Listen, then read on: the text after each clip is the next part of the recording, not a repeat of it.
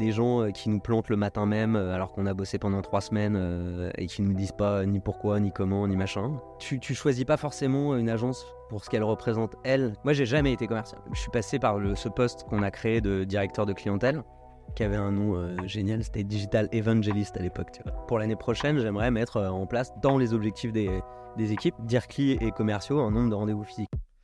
Bonjour et bienvenue sur le podcast de We Are Sales by DCS. Je suis Pierre Michel, cofondateur de l'agence Dreamcatcher Sales, agence experte en business développement.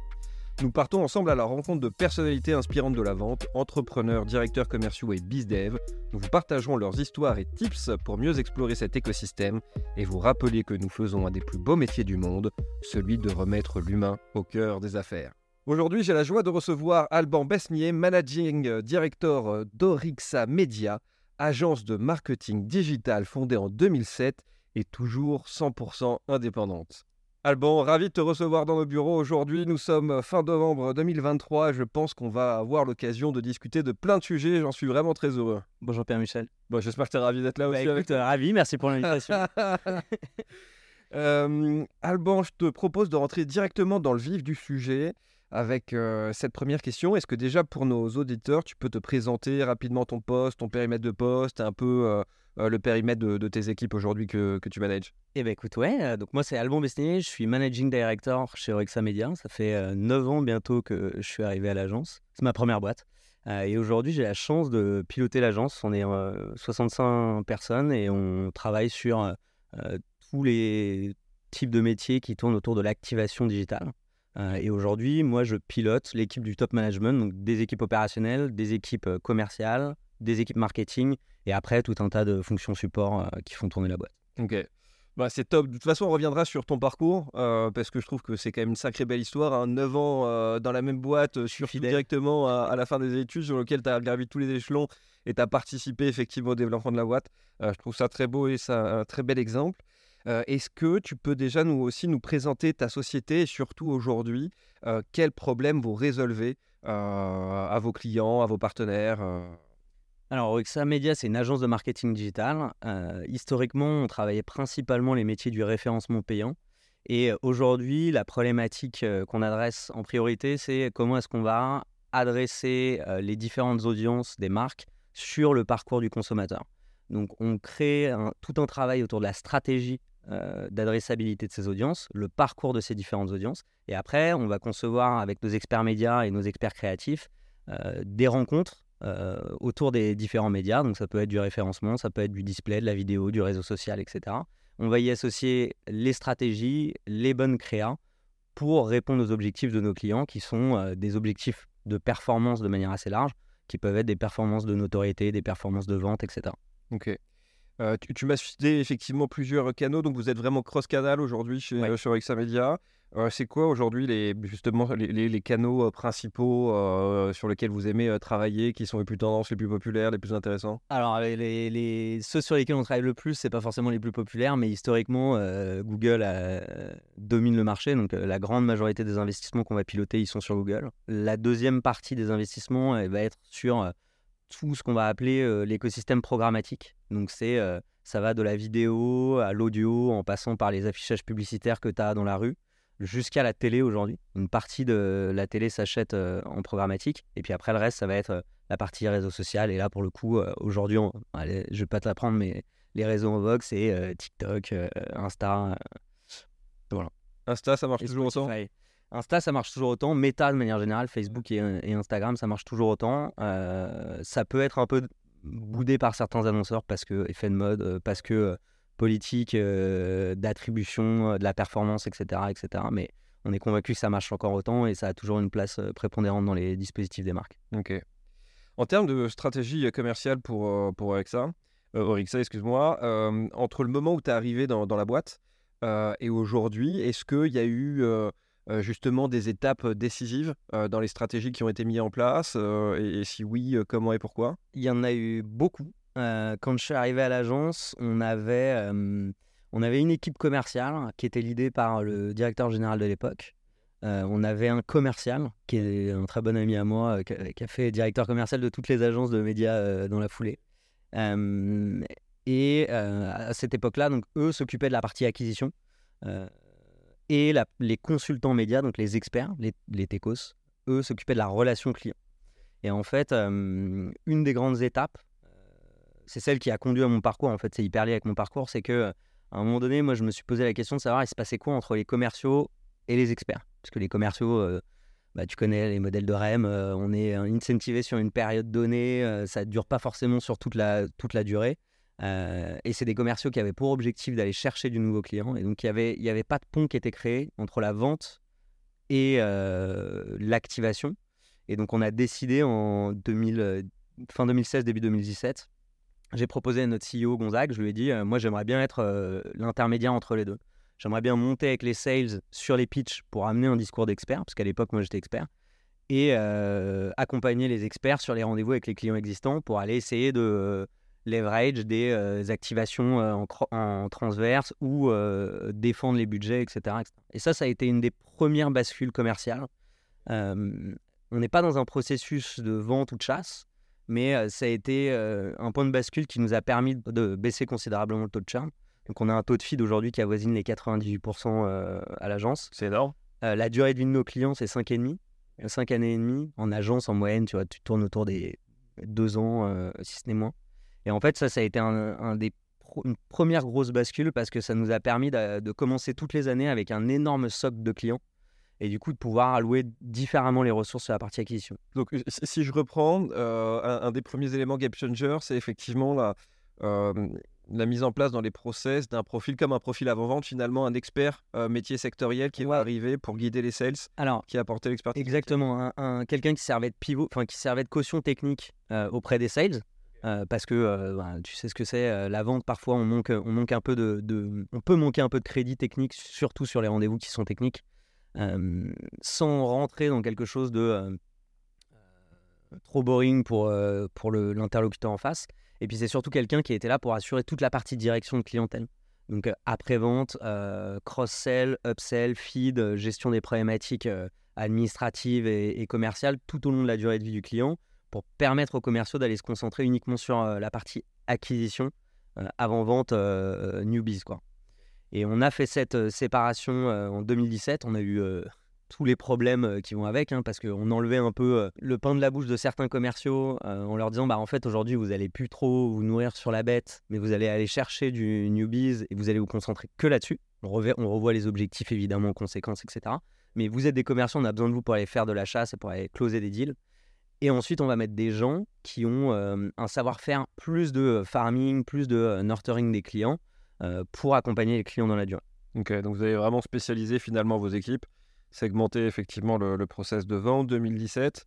Euh, belle époque de croissance. Hein, euh, si euh, j'ai bien fait mes devoirs en regardant sur les sociétés.com les, les, extraits de compte, etc.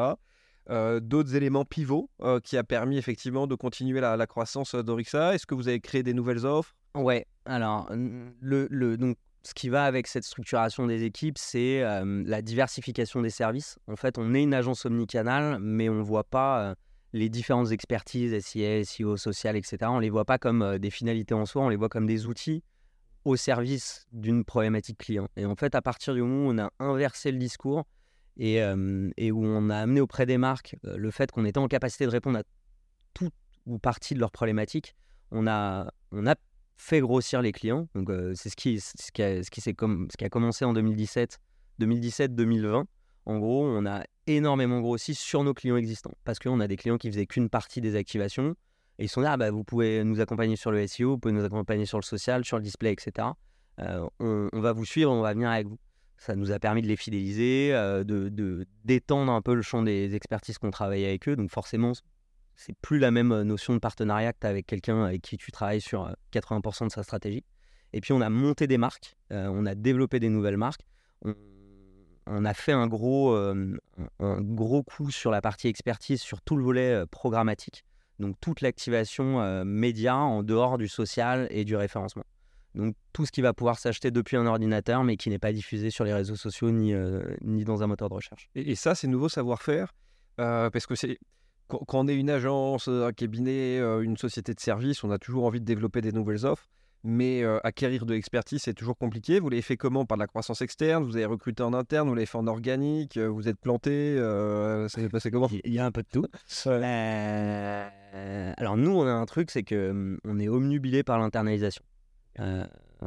c'est un, on as des ego trips comme ça quand tu diriges une boîte. Il y a des trucs que tu veux faire. Nous, on veut être indep, internalisé.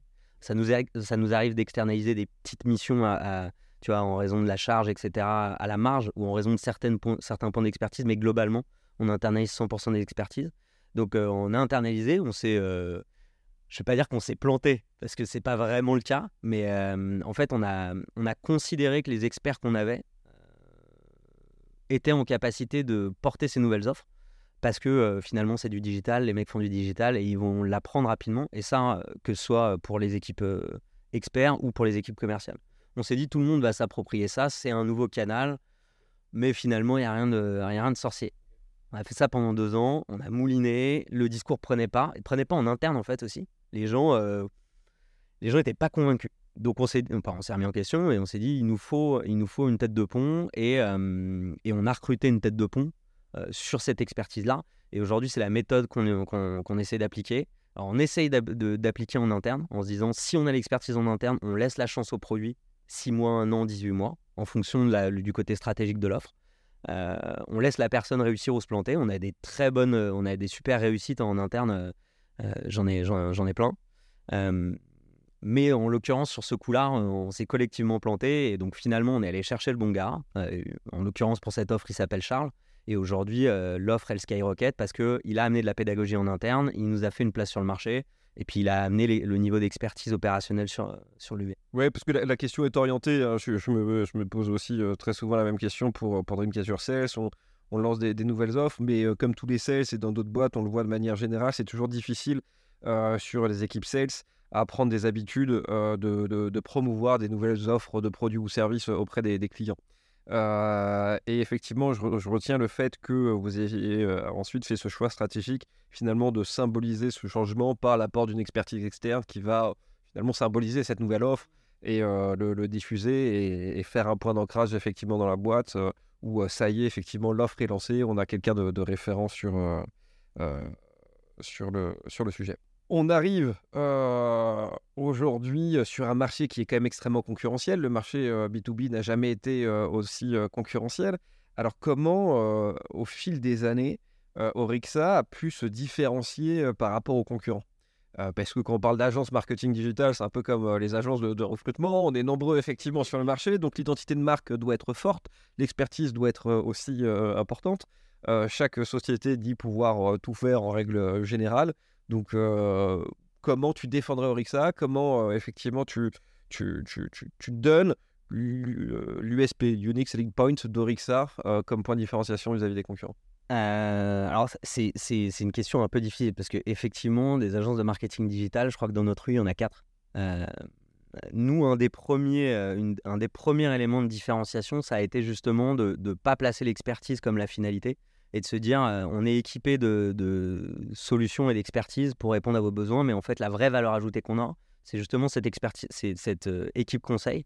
On a une équipe conseil en interne qui fait une dizaine de personnes, donc sur 65 c'est une équipe qui est plutôt considérable. Hein. Enfin, ça n'existe pas sur le marché. Ça a été ce, ce switch qu'on a fait en 2017, et en fait aujourd'hui c'est ce qui nous permet d'avoir une profondeur, euh, une profondeur dans la recommandation. Et même quand on perd un pitch, parce que ça nous arrive euh, régulièrement, parce qu'il y a des très bonnes agences sur le marché, on finit toujours par, par intéresser le client final sur un périmètre sur lequel il n'avait pas forcément interrogé le, client.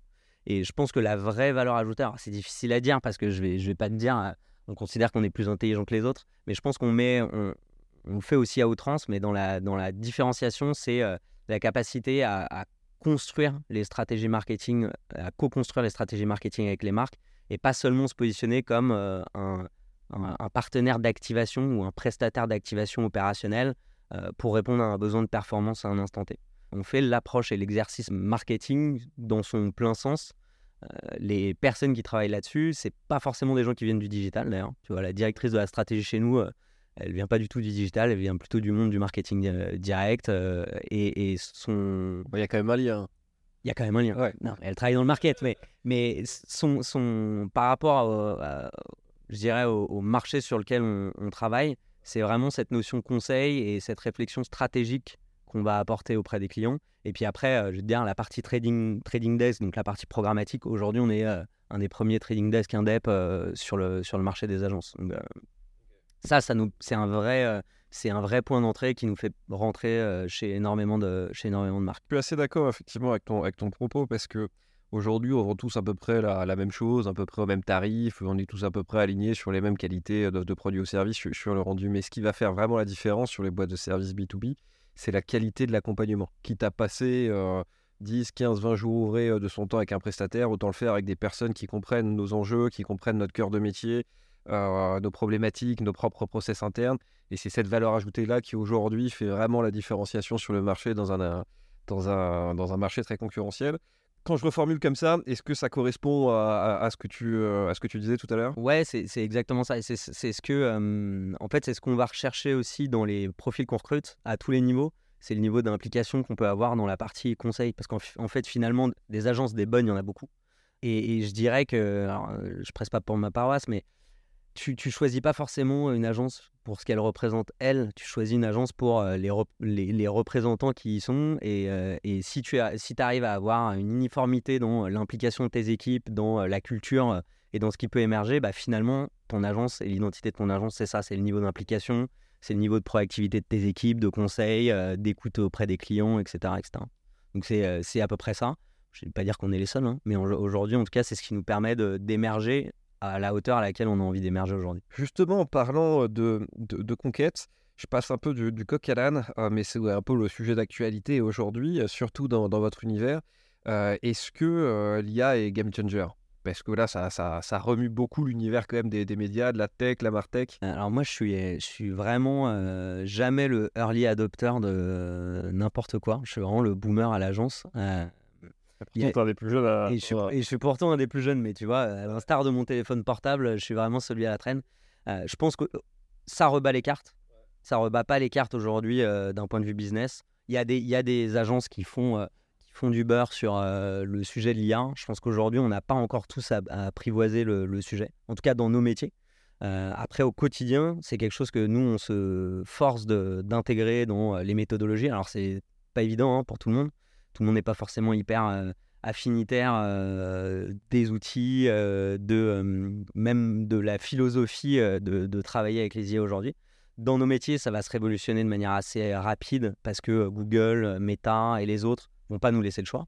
Donc, c'est comment est-ce qu'on prépare nos équipes à appréhender ça et comment est-ce qu'on intègre un réflexe en fait dans la méthodologie de travail et à tous les niveaux. Hein. J'en parlais avec les sales. En fait, aujourd'hui, pour pour traiter un cahier des charges, pour euh, ressortir de l'argumentaire, pour prendre des partis pris, etc. En fait, les outils euh, auxquels on a à dispo et les plus grands qui existent sur le marché aujourd'hui, bah, ils nous permettent de gagner énormément de temps sur cette partie. Justement, je rebondis sur ça. Tu commençais à, parler de tes et ça, c'est un sujet aussi qui nous intéresse bien évidemment énormément. Aujourd'hui, c'est quoi la typologie des, sales effectivement? Alors tu les appelles des sales ou des directeurs de clientèle? C'est quoi leur titre? Alors aujourd'hui, on a aujourd'hui on a donc on a une équipe force vive commerciale globale qui fait environ une quinzaine de personnes sur 65, donc ça fait une grosse équipe. on a 12 personnes sur la partie direction de clientèle donc ces personnes-là, leur rôle, c'est d'accompagner les clients existants, donc les clients qui ont euh, un contrat euh, chez nous euh, ou qui ont commencé une première opération, et de les accompagner sur la coordination des opérations, sur le conseil et sur toute leur vie chez nous. Donc ça, c'est la partie direction clientèle. Et ensuite, on a 3 plus 1, en fait, commerciaux dédiés à l'acquisition pure. Donc leur job, c'est d'aller chercher euh, des nouvelles marques avec qui travailler, de détecter des nouveaux projets, de se positionner sur des nouveaux appels d'offres, jusqu'à la phase de closing. Et ensuite, ils font la passe à un directeur de clientèle. Ok. Alors, je vais peut-être mettre un peu les pieds dans le plat pour euh, tes équipes euh, qui, qui, vont nous écouter. Mais c'est pas frustrant pour, pour tes sales qui font du new logo, effectivement, de devoir refiler des comptes? Eh ben, c'est tout le sujet, c'est ce que je te disais tout à l'heure. En fait, c'est qu'en fait, historiquement, les commerciaux faisaient le travail de direction clientèle. Euh, à une époque, on a considéré que le travail, c'est pas qu'il n'était pas bien fait, c'est qu'en fait, c'est deux métiers qui sont différents. En tout cas, c'est comme ça que moi je le, je l'appréhende. Et, et, la nature humaine elle est simple. Hein, c'est je vais aller là où je suis le plus à l'aise, là où je suis le plus successful, et éventuellement, pour la grande majorité, là où c'est le plus simple. Après, il y a une part de kamikaze et une part de, de, tortionnaire en nous qui nous pousse à aller vers les, vers, les emmerdes. Mais, et donc, du coup, quand tu es sales et que tu fais de la direction clientèle, euh, quand tu as un brief euh, qui tombe euh, tout seul dans, ton, dans, ta boîte mail et qu'à côté, tu as 40 relances email et téléphone à faire, surtout en 2023, bah, tu choisis, le choix il est vite fait. Donc, à un moment donné, on s'est dit, on fait la séparation ça a rasé l'équipe commerciale. Hein. On a perdu tous les commerciaux qui étaient là à cette époque parce qu'en fait, c'est normal. Eux, ils disent bah les gars, moi, vous m'enlevez la moitié du pain de la bouche, voire plus. Et en plus, c'était une partie que j'aimais bien. Donc, c'est des gens qui sont allés faire des boulots justement de direction de clientèle, de euh, CSM euh, dans d'autres boîtes. Et ensuite, on a recruté des sales avec la fiche de poste qui dit les gars, à partir du moment où vous closez, le client n'est plus votre client. Vous pouvez aller bouffer avec lui, etc., euh, etc. Mais en fait, la partie projet est reliée à des gens dont c'est le métier parce que les, critères qu'on va rechercher chez les directeurs de clientèle, c'est un sens commercial qui est peut-être moins exacerbé. Euh, donc une capacité euh, du client à plus rentrer dans euh, une ouverture, etc. une capacité d'organisation beaucoup plus importante, une maîtrise des sujets financiers et économiques très élevée et surtout un aspect stratégique dans la construction d'une stratégie marketing plus importante. Et, un sales, les sales aujourd'hui, pour certains chez nous, ils ont cette capacité-là mais tu peux pas avoir toutes ces compétences-là et en plus être en capacité de faire du pitch dans des rendez-vous euh, big boss, euh, de euh, te taper du call call, de travailler des séquences avec le marketing et d'aller faire des déjeuners, etc., etc. C'est le mouton à cinq pattes, on rêve tous de l'avoir, hein, mais en l'occurrence, c'est difficile à trouver. Donc, on a, on a séparé les rôles avec des missions claires pour chacun. Mais effectivement, la conséquence, c'est que pendant, sur une période de un an et demi, bah, on a complètement revu euh, toute l'équipe commerciale. Ok. Ça n'a pas dû être évident, ça, effectivement, euh, cette grosse période de, turnover. Euh. Alors, ça n'a pas été une grosse, grosse période de turnover. Bah, je vais pas rentrer dans tous les détails, mais en gros, c'est la période à laquelle moi, j'ai jamais été commercial. Je suis passé par le, ce poste qu'on a créé de directeur de clientèle, qui avait un nom génial. C'était Digital Evangelist à l'époque, tu vois, pour te dire. On adore créer des, On était les messies du digital. et puis on adore créer des noms de, de postes en France, euh, surtout quand c'est très anglo-saxon. Ça fait du dumping sur les salaires. Exactement, c'est cadeau. Euh, donc à, cette, époque-là, on a créé ce, on a créé ce poste-là et en fait, on a vu l'attraction qu'on avait sur le portefeuille client existant et le potentiel qu'on avait. Là, on a, on a, des, on a eu des taux de croissance euh, sur notre portefeuille client existant dans les premières années qui étaient phénoménales. Donc on s'est dit que le choix était le bon puisque cette croissance n'était pas là avant. Donc ah, il n'y a pas que ça, hein, il y a eu des nouvelles offres, etc., etc. Mais on a corrélé ça au fait d'avoir créé ce poste. Donc, on a augmenté, on a staffé cette équipe de direction clientèle et ensuite, on, a, on, est allé chercher des commerciaux qui avaient un vrai profil euh, newbies. Euh, après, le problème que tu as, euh, c'est que les commerciaux, il faut les alimenter, il faut qu'ils s'alimentent eux. Et aujourd'hui, et je dirais que depuis, parce que comme toutes les boîtes du digital, on a, été, on, a eu un, essor pendant, pendant la période Covid. Donc, juste après avoir serré les fesses pendant 3-4 mois, l'élan est parti. Euh, a été, a été... Euh, on, a eu, euh, on a eu la même dynamique sur l'année suivante, donc 2020, 2021. Et depuis 2021, en fait, on rentre dans un cycle où aujourd'hui on est structuré. On a besoin de structurer par la seniorité sur certains, sur certains pôles, mais on est structuré avec une équipe commerciale qui comprend sa mission, qui l'accepte, qui accepte le mandat et avec qui on travaille des objectifs qui sont cohérents. Parce que quand tu fais que du newbie, c'est pas la même chose que quand tu travailles sur des clients existants. Et aujourd'hui, ce qu'on a besoin de trouver, c'est comment est-ce qu'on les alimente justement? Quelles sont les sources d'alimentation? Quelles sont les sources d'alimentation par sales? Quelles sont les stratégies commerciales qu'on va mettre en place? Quelles sont les offres qu'on va pousser, etc. etc. Et là, aujourd'hui, on rentre vraiment dans cette phase-là parce que euh, pendant des années, Orixa s'est fait euh, sur, euh, en, croissance sur du bouche à oreille. Ensuite, ça s'est fait sur l'émergence des, des offres et des solutions. Et là, on rentre dans une phase où on a trois euh, commerciaux purs à Paris et un en Belgique. Et aujourd'hui, on rentre dans une phase où on a besoin de les alimenter parce qu'on sait que si on les alimente correctement, ils vont porter la croissance dans les années à venir. Justement, pour tes équipes de, de hunters, euh, de, sales, c'est quoi la spécificité de, leur cible, de leur interlocuteur? Les, directeurs euh, ou les directrices marketing, euh, il faut les attaquer comment? C'est quoi leur trigger? Comment il faut leur parler? Comment il faut les charmer? C'est quoi les conseils que tu donnerais aux, sales qui nous écoutent justement pour attaquer cette cible? Eh ben, alors, j'aimerais bien pouvoir leur donner des conseils qui sont activables rapidement, mais en fait, cette cible, elle est hum, traffic manager slash traffic manager en alternance jusque co-dirigeant, euh, DG, etc. En fonction de la taille de, tes boîtes, euh, il y a des boîtes dans lesquelles l'alternant est responsable de l'agence. Euh, et, ces cibles-là, en fait, elles sont euh, ultra sollicitées depuis quelques années. Explosion de tous les SaaS, explosion des agences, des, prestataires de services, etc. Nous, ce qui, c'est le premier point de contact. C'est par où tu rentres sur le premier point de contact et comment tu crées le premier dialogue et comment tu rassures. Il y a deux choses qui marchent très bien chez nous. C'est un, l'intel contenu. C'est euh, apporter une valeur euh, d'un tellement bon niveau que la personne se souvient de toi. Et deux, C'est-à-dire que tu pushes un contenu euh, que vous avez ça va être euh, des, des contenus premium. Nous, on fait beaucoup d'événementiels en interne. Donc, on fait beaucoup de petits déjeuners en physique. Parce que moi, je crois plus au truc du webinar, etc. Un peu, ça, C'est c'est un truc, euh, je, suis, je suis assez old school. C'est euh, petit déj, call call. Euh, d'accord, aligné. et, et donc, petit déj avec des contenus très pointus. Donc, on bosse vraiment. On n'est pas dans de la presse commerciale. Tu vois, il y a- il y a- il y a- c'est pas, l'idée. C'est un contenu très tactique, très, euh, très activable justement pour les marques. Donc, ça, c'est le premier point d'entrée qui permet justement euh, de créer un- une vraie relation. Et ils se déplacent Oui, ils se recommencent à se déplacer ils se déplacent. Euh, tu vois, on fait des events. euh, nous, on n'est pas une grosse agence, on n'est pas, euh, on n'a pas un marketing surpuissant. Euh, et on a des events avec 20, 30, 40 personnes au petit-déj. Euh, très peu de clients, beaucoup de prospects, justement. Donc, c'est intéressant. Euh, ça, c'est le premier point d'entrée. Le deuxième point, c'est on a, on a, ça fait presque un an là, qu'on a- qu'on travaille la prospection externalisée en call call. Et euh, avec un partenaire. euh, je pourrais te Ok, toujours intéressant. et on est, euh, on est vachement, on a vachement de feedback de la part des rendez-vous qui nous calent sur la, qualité commerciale pure. La personne est arrivée, elle m'a attrapé, elle m'a pitché en 30 secondes, elle m'a laissé parler et elle m'a convaincu euh, sur euh, des verbatims sur du pitch commercial pur, sans connaissance, parce que la personne qui pitch pour nous, elle n'a pas forcément une grande connaissance du sujet. Mais elle a des facultés commerciales euh, qui nous permettent de faire un point d'entrée. Et, et quand on fait des rendez-vous avec ces marques-là, ces marques-là, elles s'en souviennent. Elles se disent, moi, j'ai- fait un rendez-vous, je suis, je suis le dirigeant de la boîte, j'ai fait un rendez-vous avec une marque, et la première chose que la personne m'a dit en face, c'est j'espère que vous allez être aussi bon que le commercial qui a fixé ce rendez-vous.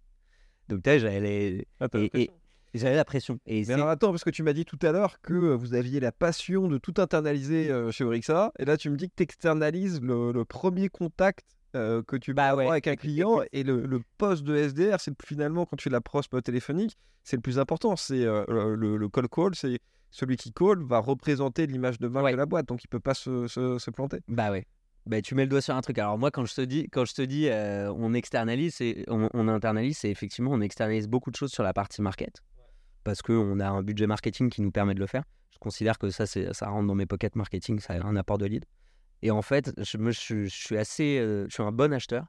Euh, je suis pas forcément toujours un très bon client, mais je suis un bon acheteur. J'arrive facilement à être convaincu et ces personnes-là, elles m'ont convaincu comme j'ai- j'aimerais qu'elles arrivent à convaincre mes cibles. En fait, j'étais, elles m'ont appelé sur mon téléphone perso, entre deux meetings. J'ai eu un pitch hyper efficace de 1 minute 30, un rendez-vous booké deux jours après, et après on est rentré dans un processus de vente. Et en fait, j'ai hum, très rarement rencontré des commerciaux qui avaient cette force de frappe-là. Et la question s'est posée d'internaliser partie SDR, parce que pour des raisons de budget, clairement, c'est plus intéressant d'internaliser. Mais en fait, internalisation, c'est le risque de prendre 18 mois dans la vue, le temps de former la personne, etc. Nous, on n'est pas. Moi, je suis pas commercial. La personne qui chapeaute les équipes commerciales n'a pas été commerciale. Vous êtes bizarre hein, chez Orixa. On est bizarre. Et pourtant, qu'est-ce que vous vendez bien? Comme quoi, vous devez avoir des offres de produits et services de qualité. Et- mais justement, parce que vu qu'on n'est pas des commerciaux, tu vois, on vous fait confiance. Mais, mais, Je euh, dis ça comme si c'était moche. C'est la plus belle chose, ça représente les valeurs. Bien sûr, non, mais bien sûr. Mais, mais en fait, le truc, c'est, ça a été ça. C'est moi, moi, je me sens pas la compétence. On a, on a une boîte SaaS euh, qu'on a développée en interne. On a eu un modèle euh, BDR, euh, sales, etc., qui a, qui a fonctionné un temps. Sur la prestation de service, c'est beaucoup plus compliqué. Et en fait, ça demande, ça demande d'avoir ce premier point de contact avec une personne d'une seniorité très importante. La première personne qui a collé pour nous dans cette boîte-là, c'était un petit jeune. Ça n'a pas marché. Au bout d'un mois et demi, on a switché. Et aujourd'hui, on a une personne qui a une quarantaine d'années, une vingtaine d'années d'expérience dans le bizdev et, et ça a changé la donne. Donc la question de l'internalisation, elle peut se poser sur ce sujet-là. Après, c'est une question de, c'est une question de si ça marche et que c'est rentable. J'ai pas, j'ai pas forcément besoin de le faire aujourd'hui. Ok. Bah, on trouvera les bonnes personnes le jour où tu vas internaliser. Avec plaisir. comment vous avez vécu l'année 2023 Parce que ça a été quand même sacrément pourri pour beaucoup de boîtes B2B, que ce soit dans les médias ou dans, ou dans la tech. Ouais. Chez vous, c'était, ça s'est passé comment? Bah, Du coup, je vais profiter de cette, cette tribune pour féliciter les équipes et la manière dont elles ont, elles ont encaissé l'année. L'année, elle s'est découpée, je pense que vous avez vécu un peu la même chose, mais elle s'est découpée en, plusieurs parties. Nous, on a eu trois premiers mois de l'année statiques, donc tous les projets gelés ou presque. donc nous, c'est du média, donc ça tourne toujours un peu, mais tous les new projets, toutes les activations potentielles qui sortaient du cadre classique des marques étaient gelés. Il y avait quand même des appels d'offres, on montait dessus, mais tout était lent. Alors on attendait des réponses, les clients attendaient des réponses vite, mais eux donnaient des réponses extrêmement lentes. Ça, ça, ça a un peu euh, cristallisé euh, nous nos prises de décision. Donc on a revu notre copie euh, de vision sur l'année. on a la deuxième partie de l'année jusqu'à juin, ça a été des réajustements d'invest, etc., etc., par rapport à ce qui se passait sur le marché. parce qu'il y a eu beaucoup de coupes budgétaires, etc. Ensuite, l'été, alors là, je pense que tout le monde est vraiment parti en vacances parce que pour le coup, cette année sur l'été, pas passé grand-chose. Et puis à la rentrée, il y a eu, y a eu beaucoup de projets, beaucoup de sollicitations de la part des marques, beaucoup de dingueries, des appels d'offres qui n'existent pas, des gens qui nous plantent le matin même alors qu'on a bossé pendant trois semaines et qui nous disent pas ni pourquoi, ni comment, ni machin, qui nous préviennent même pas. Hein. Si tu les appelles pas pour leur dire c'est quoi l'interphone pour rentrer dans vos bureaux et ça, c'est sur des appels d'offres que vous avez, sur lesquels vous travaillez. Le jour J, effectivement, lorsque vous deviez pitcher le, le, ouais, ouais. le, sujet, euh, plus de son, plus d'images Plus de son, plus d'images. Cette, cette, année, elle a été vraiment marquée par. Euh, alors, je ne vais, pas, je vais pas blâmer tout le monde, parce que ce n'est pas le sujet, mais elle a été vraiment euh, marquée par une, une incertitude totale dans la faisabilité de, des projets marketing des marques. Les gens lançaient des sollicitations sur les projets, donc en bonne agence, on travaillait sur le projet. Et, et, on, a eu, on, a eu, on a des marques qui nous ont dit Bon, les gars, vous avez gagné, mais on va pas le faire. Bah, super. Ah, super. super. Tu sais, quand tu travailles sur des trucs à 500 000, 1 million, 2 millions d'euros de budget, puis qu'on te dit Vous avez gagné, c'est top, mais on va pas le faire. Vous êtes meilleur que les autres. Moi, je préférais que les autres gagnent. En fait, je m'en fous. Je ne me fais pas, fais pas travailler la France entière pour rien. Donc l'année 2023, elle a, été, elle a été marquée par toute cette incertitude. Nous, on s'en sort plutôt très bien. On a beaucoup de chance parce qu'on travaille avec beaucoup d'institutions, beaucoup d'ONG, etc. C'est des, des, marques dont les budgets sont assez stables et ils n'ont pas trop de coupes. Sur la partie marchand, on a eu des, des coupes budgétaires. On a des, on a des clients qui ont baissé 80-90% leur budget là sur Q4. Ah ouais, ça pique. Euh, ouais, ça pique. Nous, nous on, paye, on gagne notre argent euh, en pourcentage du média dépensé. Donc, euh, quand on te dit on a moins 90% de budget, c'est moins 90%. Même sur Q4 Même sur Q4. Bah, surtout, en fait, toutes les boîtes qui ne sont, pas, qui sont pas Q4 dépendantes, donc qui ne sont pas Black Friday ni Noël, bah, en fait, elles ont besoin de sauver les bits à la fin de l'année. Donc, elles droppent tous les budgets marketing, elles coupent les budgets RH et puis elles font des économies. Donc, ça, ça a été un des sujets. Après, dans, dans les bonnes nouvelles, nous, de notre côté, c'est que le marché RH, pour le coup, euh, calmé. En tout cas, c'est comme ça qu'on l'a perçu. beaucoup moins de, de fantaisie dans les profils qu'on rencontrait, beaucoup plus de gens qui, je dirais, c'est peut-être la deuxième vague de recrutement post-Covid, des gens qui sont pas partis post-Covid en mode c'est l'Eldorado, le digital est en hyper croissance, je vais aller gaper un salaire à droite à gauche sur tout type de métier. Il y avait des profils farfelus qui étaient arrivés sur des postes justement de, décision euh, euh, sur, vos, sur vos budgets? Ouais. Dû à ça euh? Ouais, on avait, Là, dans les, dans les. Moi, j'ai fait dans les 24 derniers mois, j'ai fait des rendez-vous, des rendez-vous notamment avec des profils commerciaux, parce que j'étais bien placé pour le savoir, mais dans les dernières années, c'était un peu la, c'était un peu la pépite, quoi. Tout le monde le, voulait, ce fameux commercial. j'ai ouais, fait des rendez-vous avec des profils euh, lunaires, quoi. mais qui étaient sûrement des très bons, des très bons commerciaux, mais j'avais pas les moyens de les payer, si tu veux. Donc, euh. et, là, cette année, ça s'est un peu calmé. J'ai l'impression que les profils recherchent plus de projets dans la durée, euh, quelque chose qui est plus aligné avec la valeur, les cultures, etc. etc. Donc, c'est rassurant d'un côté, parce que pour nous, on sait qu'on peut trouver des profils sur à peu près tous les corps de métier aujourd'hui. Il y en a pour lesquels c'est plus long que d'autres, mais on peut trouver des profils sur tous les corps de métier pour structurer les équipes. Donc, c'est un bon c'est un des bons points de 2023. Et au niveau des décisionnaires, euh, est-ce que tu as senti qu'il y avait aussi beaucoup de turnover? Est-ce que ça a joué après derrière dans la gestion de, de, de, projets ou de réponses à l'appel d'offres? Ouais. Euh, ouais, dans les marques, pareil, hein, je fais la passe, mais je pense que tu le sais. Euh, on a beaucoup, beaucoup. Enfin, je pense que c'est l'année où il y a eu le plus de turnover. Je pense que les gens n'ont pas toujours choisi hein, de partir de leur job, mais mais il y a eu beaucoup de rotation dans les équipes clients. Bon, après, il y a des clients pour des faits de vie qui disparaissent pendant quelques temps et, qui reviennent, mais on a, mmh, on a des gens qui ont lancé des consultations, qui ont lancé des appels d'offres, alors qu'ils étaient en instance de départ tu vois, dans leur boîte. Donc, ouais, on a eu pas mal de.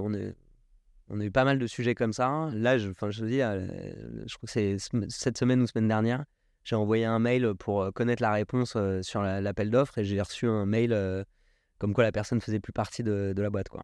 Et il n'est pas fait de transmission de dossier euh, Non, non, pas de transmission de dossier. Euh, on, essaie de, again, quoi. on essaie de remonter. Et dans ces cas-là, en fait, tu remontes à la direction, mais la direction, elle n'est pas toujours au courant euh, des, des, sujets divers. Hein. Donc, un peu l'impression aussi que parfois, pour justifier de leur poste, vos interlocuteurs montent des appels d'offres pour justifier effectivement du, temps de travail et faire bosser les autres. Je ne vais pas confirmer ça parce que sinon je vais me faire détester par tout le marché. Mais non, il y a un peu de en fait, c'est pas, pas nécessairement pour, pour justifier les postes, c'est juste que c'est leur job de le faire. ces gens-là, ils, ont, ils sont dépendants de validation budgétaire de la part des patrons. Et... Mais si ton patron ne valide pas ton budget, est-ce que c'est est-ce que c'est plus malin d'anticiper la validation et de quand même lancer les consultations avec le risque que les budgets soient pas validés Ou est-ce que tu préfères attendre que le budget soit validé et être en retard et te faire engueuler par ta direction? Je pense que ces gens-là, ils sont dans cette situation-là. Et, et, les tributaires, bah, c'est les boîtes de services qui sont vous, mais c'est valable pour tout. Tu vois, moi, j'avais fait bosser des boîtes sur un déménagement. Il y a des boîtes qui ont bossé, qui, fait, qui m'ont fait rencontrer des gens pour trouver des locaux. Finalement, on est resté chez nous. Donc, tu vois, le projet s'est pas fait non plus. Et, et ça fait partie du service. Après, je pense que c'est exacerbé en 2023. On n'a jamais vécu une année comme ça. Et, et on a de la chance d'avoir des commerciaux qui sont résilients mais très résilient. Justement, comment ont vécu les équipes ça, ça doit être costaud quand même de bosser toute la journée sur les appels d'offres sur lesquels il faut répondre vite et bien, et en fait derrière ils te disent vous avez gagné mais pas de pas de budget. Comment tu gardes l'implication des collaborateurs? Bah, C'est pas facile. C'est pas facile. En fait, la, le seul, la seule solution déjà, c'est c'est que tu peux plus avoir la même approche des objectifs parce que naturellement à un moment donné quand la, tu, tu, demandes à un commercial de faire ses objectifs et puis qu'il te dit bah en fait moi je suis monté sur 5 appels d'offres et on m'a fait, euh, on m'a fait cinq, euh, cinq coups, quoi. Je veux bien, mais en fait, ça marche pas. Donc, du coup, euh, c'est, on, a redistribué un peu les cartes sur la partie commerciale. On, on, considère aussi beaucoup nos commerciaux comme des ambassadeurs de la marque, donc qui participent à l'effort marketing, qui participent à l'effort de marque et d'émergence de la marque. Et ça, c'est des indicateurs qui sont difficiles à mesurer, mais qu'on prend en compte dans le succès commercial. Aujourd'hui, on a des équipes qui sont hyper impliquées, c'est aussi un des gros critères.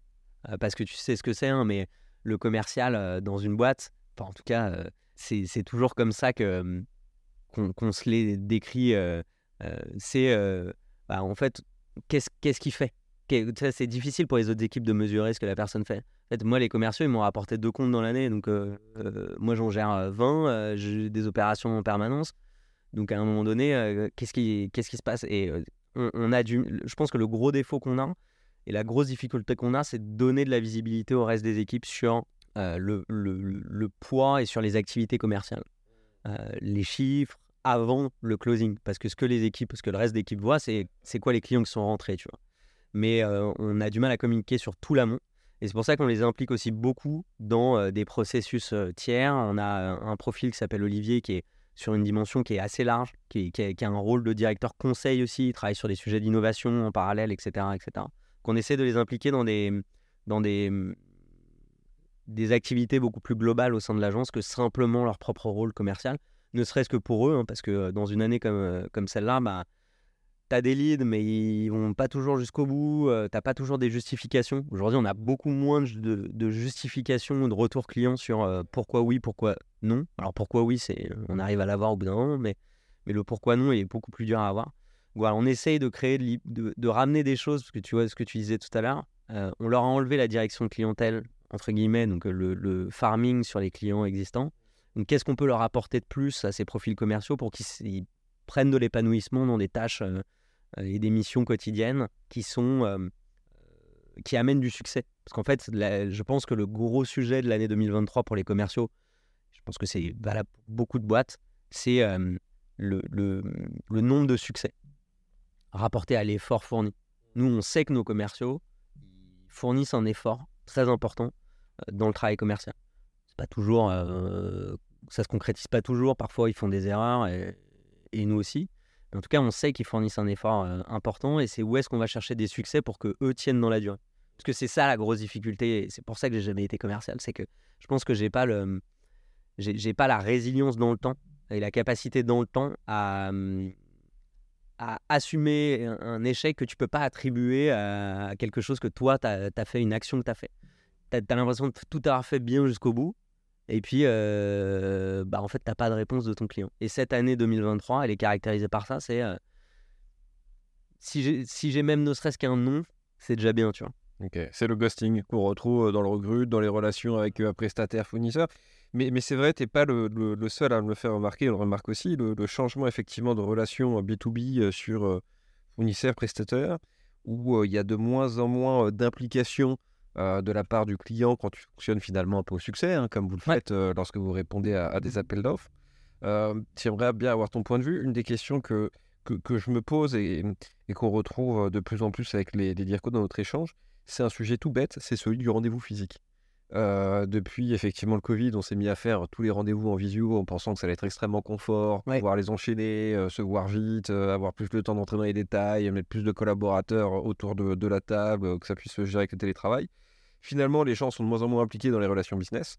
moins d'implication, c'est aussi plus de ghosting et plus de consommation un peu boulimique du, du, prestataire. Qu'est-ce que tu en penses de, bah, ça? bah, J'en pense tout ce que tu viens de décrire. Moi, je, force les équipes à, probablement pas assez, mais bon, je vais pas leur mettre un couteau sous la gorge, mais j'essaie en, tout cas de leur faire comprendre l'importance du rendez-vous physique, mais pour ne serait-ce que pour eux, hein, parce que quand tu as un rendez-vous physique dans la matinée, tu as un rendez-vous physique dans la matinée. Quand tu as une visio, tu peux en avoir trois. Et en fait, la charge mentale, elle est décuplée. tes sujets, tu les connais plus. Tu arrives dans une réunion, tu l'as pas forcément bien préparé. Tu la mélanges avec celle d'avant. Enfin bref, c'est un four. Et donc, c'est peut-être faire moins, mais faire mieux, faire en présentiel. Après, je ne vais pas te rappeler les, avantages du présentiel, mais. Même, si, si, fais-le, évangélise. Même moi, hein, tu vois, euh, tout à l'heure, on fait, je fais une visio, euh, je, fais une visio avec quelqu'un, je, suis extrêmement volatile dans l'attention. Si je suis pas focus et mis dans un cadre d'attention, je me disperse. Tu vois.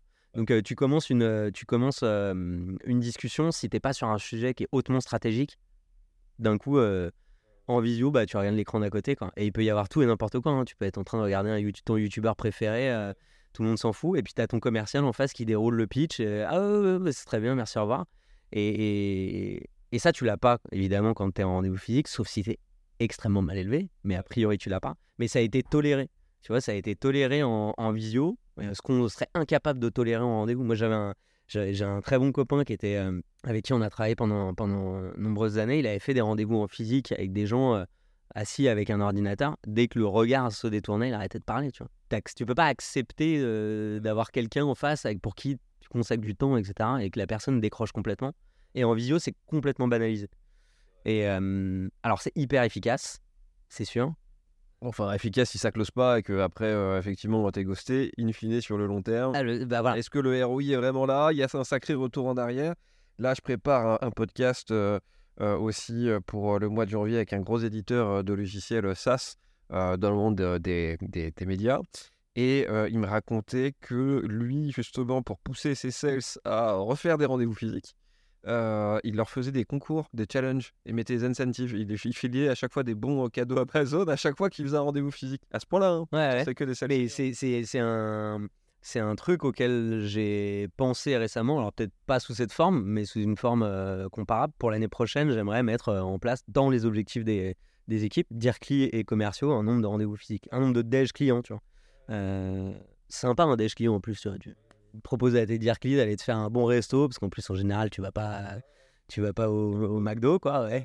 Et ouais, j'ai envie de l'intégrer parce que j'ai envie de remettre le réflexe physique et, moi, je maximise, les en tout cas avec les clients et ou les prospects potentiels. J'essaye de systématiser les rendez-vous en présentiel quand c'est possible. 100% d'accord.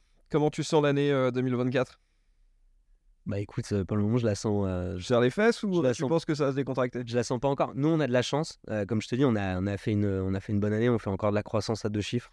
Ah ouais, Euh, C'est bon. pas, en- c'est pas sur les mêmes tendances que celles sur lesquelles on était, euh, on était euh, les années précédentes, mais on continue de, de faire de la croissance. Donc, on a cette chance-là.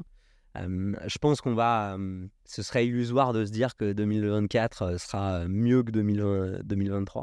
Moi, j'avais un partenaire qui me disait 2024, ça va être une année exceptionnelle parce que vu le nombre de projets qui ont été reportés à 2024, qui étaient prévus en 2023, le nombre d'appels d'offres que j'ai gagnés où on m'a dit Oh, Vous avez gagné, mais ce sera reporté en 2024, je vais être un homme richissime. Euh, il disait ça sur, sur le ton de l'humour parce que, évidemment, ces projets-là ne seront pas reportés en 2024, en tout cas pour la grande majorité d'entre eux. Euh, les boîtes euh, vont pas toutes bien. Alors, euh, il y aura peut-être moins de clients avec des budgets intéressants, peut-être moins de partenaires aussi en capacité de les, absorber. On est, moi, je suis assez positif et optimiste de naturel. Je suis très karma orienté, quoi. Donc, je, le- je, sens pas une année qui sera l'inverse de l'année 2023. Mais je pense que l'année 2023 nous prépare à bien rentrer dans 2024, à moins faire de folie dans les perspectives qu'on se donne, à, moins euh, porter une ambition qui est complètement démesurée. Ce qui est pas mal parce que même d'un point de vue déontologique et euh, sociétal, se dire que euh, le monde du digital auquel on appartient, nous, bah, on remet un peu les pieds sur terre. L'emploi n'est plus, aussi simple, le, le, deal n'est plus aussi simple et en fait on revient un peu à des fondamentaux et on, et, on revient un peu à l'essence de ce que, font nos, ce, que, ce, que, ce que sont nos métiers, à savoir apporter de la valeur, euh, du conseil euh, dans le service, etc. Je pense qu'on va revenir à ces, trucs-là je pense que c'est bien. Euh, moi, j'aimerais en faire une année qui se tourne autour de la culture et de se, réapproprier une identité. Je pense que le télétravail en fait partie, mais je pense que depuis Covid, on était tous dans une fusée lancée à 1000 à l'heure. Euh, tout allait vite. Euh, L'argent coulait à flot à une époque. Euh, D'un point de vue croissance, les croissances étaient énormes dans beaucoup de boîtes, en tout cas de notre secteur. Les équipes pouvaient avoir des opportunités en changeant de boîte rapidement. Donc, tu avais du turnover, hein, des clients qui tournaient, etc., etc. Il y a une euphorie énorme. Et du coup, je pense que les boîtes ont perdu, en tout cas, je pense que nous, on a perdu un petit peu ça. parce qu'on s'est développé très vite dans les deux, trois dernières années. Donc, on a euh, pas perdu, mais ça s'est un tout petit peu érodé, le, côté culture. En fait, c'est quoi les valeurs de la boîte? C'est quoi la culture? En fait, qui- bosser en agence, c'est déjà, c'est déjà bizarre en soi, tu vois. Tu, tu fais un, travail de service pour des marques que, que tu drives pas, qui vont te faire, qui vont avoir des exigences qui sont parfois folles, qui te sollicitent à des heures impo- impossibles.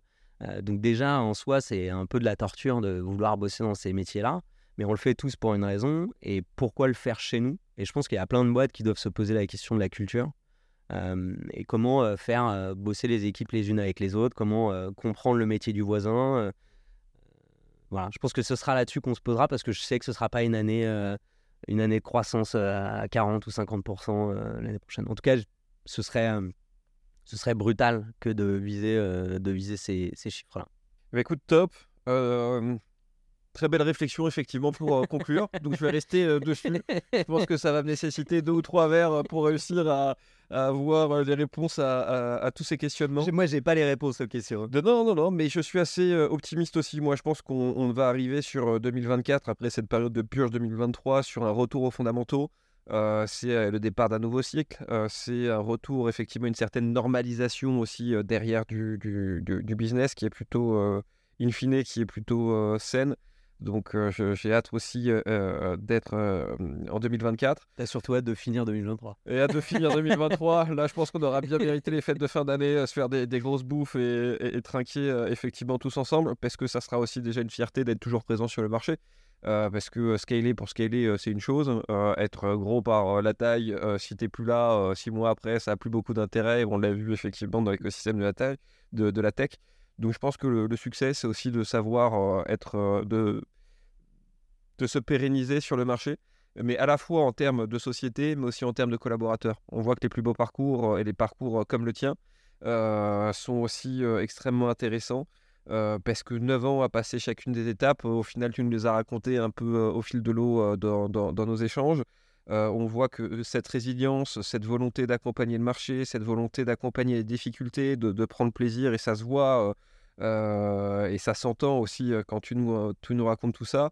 quand on voit que derrière chaque difficulté, tu vois des opportunités, des, des nouvelles méthodologies, des nouveaux process à mettre en place, et ben on se rend compte que les collaborateurs font les entreprises et que les histoires longues des entreprises sont aussi les histoires longues des, collaborateurs. Et ça, je trouve ça top aussi de t'avoir reçu pour ce sujet-là. dernière question avant de, te libérer et aussi de libérer nos, nos, auditeurs dont on a les oreilles qui chauffent parce qu'on a été très bavard aujourd'hui. Qui devrait-on interviewer après toi? Ça serait qui que tu nous recommanderais? Bah, ça, va dépendre. Ça va... Premier nom qui te vient en tête, sans réfléchir. tu peux dire le Père Noël, comme ton meilleur pote, euh, comme eh bah, quelqu'un à Mondor. Baptiste Nono. Baptiste Nono. Bah, Aujourd'hui, euh, il a monté une boîte d'automatisation vidéo. C'est un de mes meilleurs amis, on s'est rencontrés dans le cadre du boulot. Et, et il s'appelle comment sa boîte? Clipit. Clipit. Et eh ben écoute, Baptiste, tu vas recevoir un, un comme de moi incessamment sous peu. On sera ravis de pouvoir échanger ensemble. Alban, encore un très grand merci, bah, merci d'être pour l'invitation euh, dans, nos bureaux, surtout euh, sur cette période de, fin d'année 2023 qui est toujours une période de rush. dans lequel il va falloir se battre contre les ghostings et, des budgets euh, faramineux l'année 2023. un grand merci à tous de continuer à nous suivre. Alors effectivement, on a eu 2-3 mois d'académie sur nos publications de, de podcasts. On a pris le temps effectivement de choisir vraiment nos, nos invités. On va avoir un line-up 2024 euh, exceptionnel.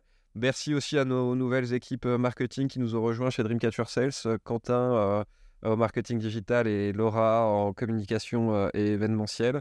et puis Albon, je pense qu'on va continuer sur un verre parce qu'on a quand même pas mal de choses à bah dire encore tous les deux. Ok, super, merci beaucoup. Merci, à très bientôt sur le podcast We Are Sales by DCS.